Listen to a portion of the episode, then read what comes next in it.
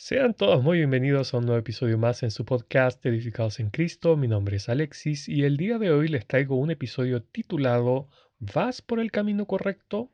Pero antes demos paso a la intro y los veo enseguida.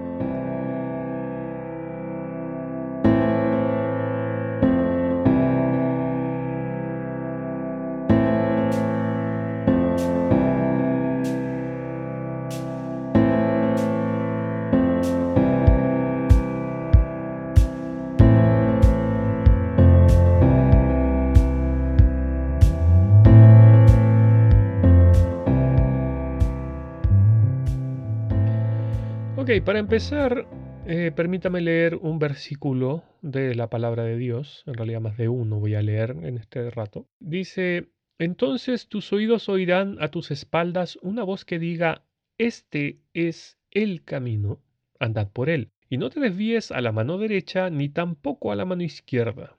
Esto está en Isaías, en el libro del profeta Isaías, en el capítulo 30, en el verso 21. El mismo Señor Jesús dijo lo siguiente, yo soy el camino y la verdad y la vida. Nadie viene al Padre sino por mí. Juan 14, 6. Acabo de leer que el mismo Señor Jesús dijo que es el único camino, la única verdad, y Él es la vida. Querido amigo, querida amiga que me está oyendo, por favor no cubra sus oídos a la voz de Dios. No use a su religión como una excusa. A ver, permítame decirle algo. El Señor Jesús prometió, cuando Él se fue, prometió volver. Y hoy en día, de acuerdo a lo que Él enseña en su palabra, nosotros podemos dilucidar que Él está muy cerca. Nadie sabe la fecha, ni el día, ni la hora, como dice su palabra. Por eso hay que estar preparados. Pero quiero dejar algo muy en claro. El Señor Jesús no va a venir a buscar religiosos, ni tampoco aquellos que se creen buenos. Porque la verdad es que las religiones de lo único que están llenos es de normas humanas y las religiones siempre enseñan a que uno tiene que ser bueno a la manera de uno, sin tomar en cuenta lo que Dios dice en su palabra. Tal como decía recién, el Señor Jesús no vino a buscar a los que se creen buenos.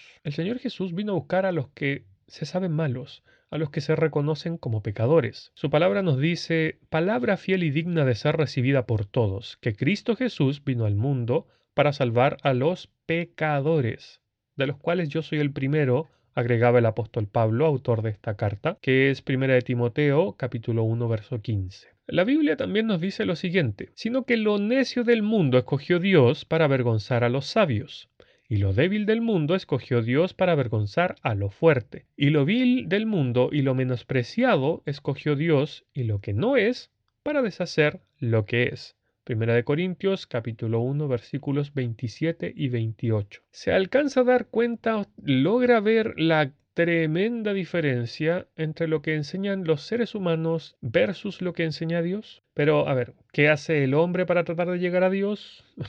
Obedece estos mandamientos de hombres que no le llevan más allá, más arriba de su propia cabeza. Porque estos mandamientos no son más que una mera religión, la cual no es capaz de limpiar de su pecado ni limpiar mi pecado. Puede que usted desde niño o de niña haya estado en una religión, haya sido profesante desde siempre. Estoy seguro que la religión jamás, o en esta religión jamás le han dicho que usted es un pecador, que está perdido, sino que usted encuentra esta verdad cuando abre la palabra de Dios. Porque cuando usted la estudia, cuando usted la lee, cuando usted la escudriña, puede encontrar no solo que es, pecador, sino que también está perdido, ya que no va por el camino correcto, no va por el camino vivo y verdadero, el cual es Cristo Jesús, sino que usted está yendo a Dios de acuerdo a sus principios, a sus pensamientos, de acuerdo a lo que le dicen en esa religión que vaya de acuerdo a sus propios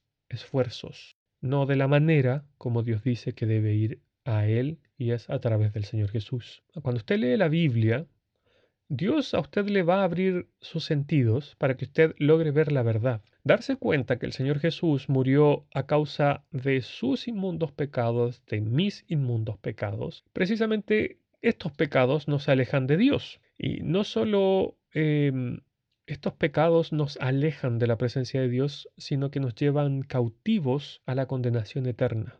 Dios nos aconseja nos ilumina diciéndonos, paraos en los caminos y mirad, y preguntad por las sendas antiguas, cuál sea el buen camino, y andad por él, y hallaréis descanso para vuestras almas. Esto está en Jeremías capítulo 6, verso 16. Amigo o amiga que me está escuchando, busque al único Dios verdadero, no este Dios falso que le presenta la religión, porque allí en las religiones solo le hacen sentir cómodo o que usted debe esforzarse para llegar al cielo o para conseguir algo. Va a terminar diciendo probablemente creo en Dios, pero tengo que vivir mi vida tratando de ser bueno.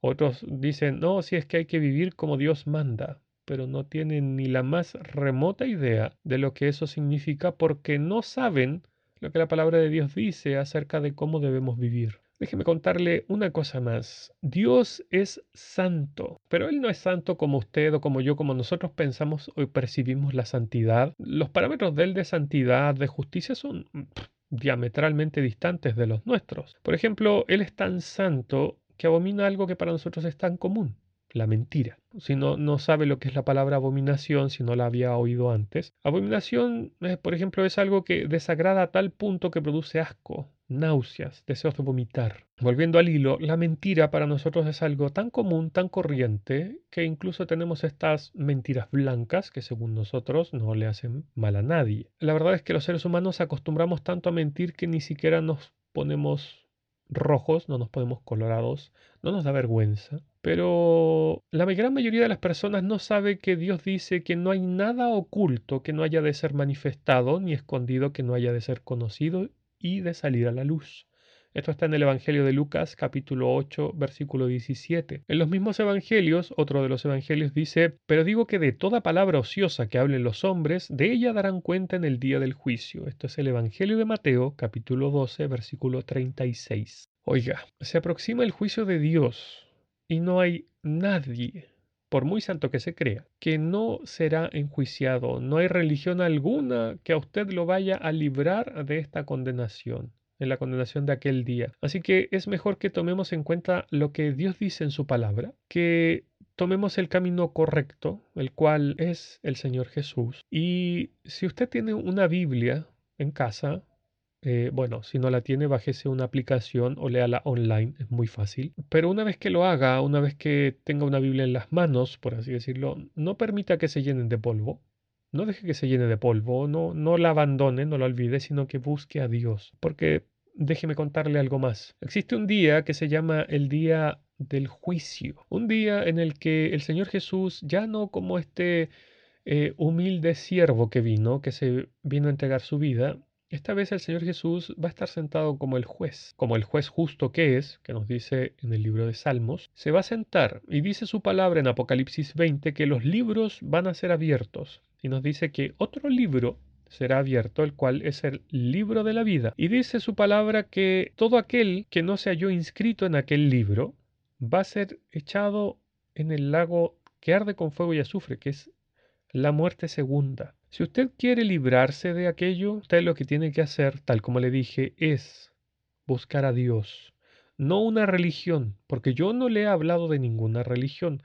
Yo lo que he presentado aquí es la palabra de Dios, es lo que Dios dice, no es mi idea, no es lo que yo creo, es lo que Dios dice que nosotros debemos hacer, que es cómo nosotros debemos llegar, o sea, cómo podemos nosotros, seres humanos, llegar hasta Dios. Y es a través del Señor Jesús. Espero en Dios que esta palabra le haya tocado el corazón, que realmente quiera buscar a Dios, porque de verdad su vida corre riesgo. No solo, no solo porque si usted está vivo y va a ver el juicio, porque si usted fallece, si usted muere en este mundo sin haber recibido la salvación gratuita del Señor Jesús, déjeme contarle que usted no va a poder salir del lugar de condenación porque de ahí ya no se vuelve a salir. Así que sea sabio, sea precavido y busque a Dios.